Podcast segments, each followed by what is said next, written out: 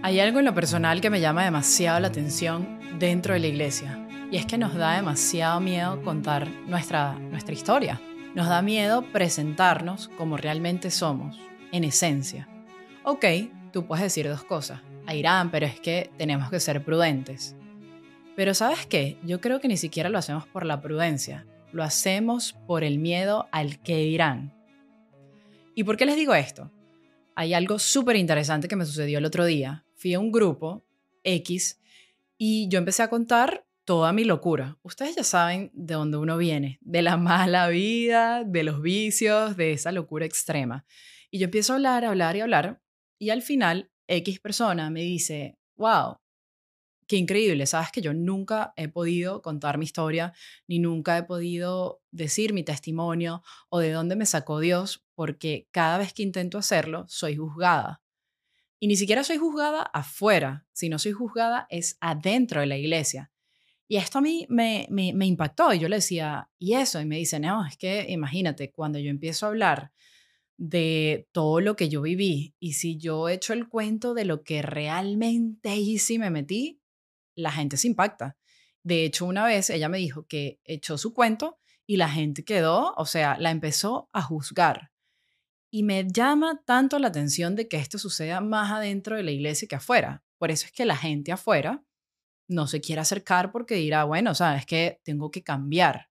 Y creemos que cuando entramos a la iglesia tenemos que dejar nuestra esencia. No, o sea, hay que dejar esos malos hábitos, esos malos vicios, hay que dejar de juzgar, hay que dejar de mentir, pero el Señor te quiere así con esa locura, Él te creó así, con ese toque, si te falta un tornillo. De hecho, a todos nos falta un tornillo. A mí me encanta la gente que le falta uno, dos, tres o hasta cinco tornillos. Me fascina porque eso te hace único, te hace auténtico. Yo le decía a esta persona que lo más lindo es ser auténtico en la vida, porque en esa autenticidad uno puede conocer un poquito más de Dios. Es decir, pongo un ejemplo, hablo paréntesis, si esta persona es demasiado espontánea, demasiado alegre, demasiado eufórica, eso me hace entender un poquito el misterio de Dios y decir, wow, el Señor es eufórico, es alegre. Si la otra persona es un poco más tímida, wow, el Señor es prudente, es más tímido, uno va aprendiendo. Por eso es la omnipotencia de Dios, porque podemos aprender en cada uno de los que vemos cada día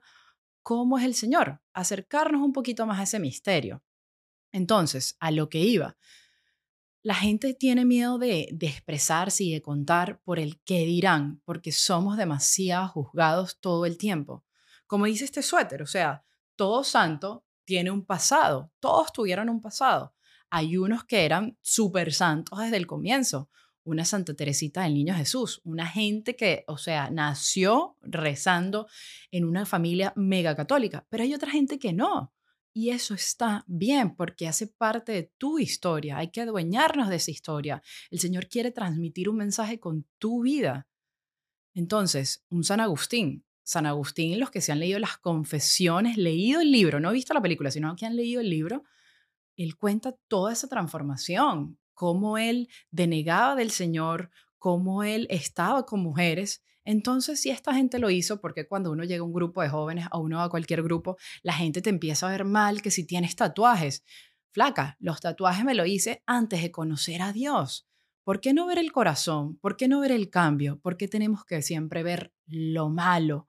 Es como si uno tuviese un vestido en vez de ver lo bonito del vestido, no, estamos viendo dónde está mal la costura, dónde está, le falta un ruedo, o sea, siempre estamos viendo lo malo en vez de ver, oye, esta persona tiene una intención en el corazón tan bonita y quiere cambiar.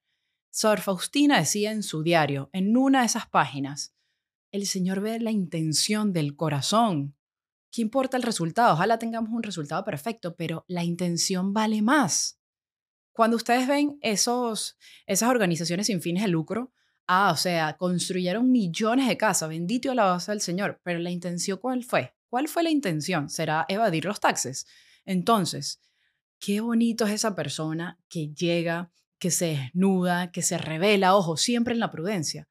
Pero tú no sabes si esa historia puede impactar una vida pensamos, y los jóvenes, eso es lo que pasa con muchos de los jóvenes, y me atrevo a decir hasta con adultos, que cuando van a un grupo pensamos que todos tenemos que ser, no, perfectico, todo perfecto. No, para nada. O sea, si no estaríamos encajando en un molde, lo mismo que hace el mundo, un molde. No. Qué lindo es ver esa autenticidad. Qué lindo es poder compartir tu historia ante una gente que no te juzgue. No podemos juzgar la vida de nadie, no sabemos con la sed que otra bebe, por lo que pasó, por qué fue así, no lo sabemos, por qué llegó ahí, por qué se drogó tanto, por qué estuvo en la prostitución, no sabemos. Muchas cosas han podido pasar, todas las vidas son distintas. Entonces, esto, esto a mí me dolió, esto a mí me llamó la atención y es decir, ¿por qué nos cuesta tanto contar nuestra historia? Hay otra variante que quizás somos débiles, estamos todavía cojeando esa pata y obviamente no podemos hablar, nos da miedo porque todavía seguimos un poquito atados ahí. Ahí sí tenemos que trabajar nuestras heridas, ver qué es lo hay adentro y poder sanar, pedirle al Señor que nos sane de eso que nos mantiene atado. Pero si ya nos sentimos sanados y no lo estamos haciendo por el qué dirán, al final nosotros no tenemos que deberlas cuenta, nadie aquí me paga los taxes, como decimos. Entonces, al final es él qué dirá de mí, no todos ustedes qué, qué van a decir de uno.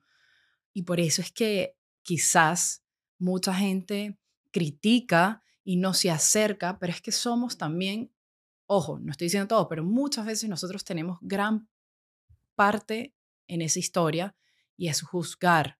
Qué lindo es que ver un joven que haya estado en una vida tan loca y pueda pararse algún día ante ese grupo de jóvenes y contar de dónde Dios lo sacó. Bendita historia, wow, bendita caída que te hizo levantar, amén. Pero no, tenemos que encajar, o sea, no, no, no, ¿qué van a decir? Todos perfectos. Entonces, por eso es que mucha gente dice, no vale, pero si tengo que entrar yo a eso, tengo que cambiar toda mi personalidad y no me van a aceptar como soy, entonces para eso me voy.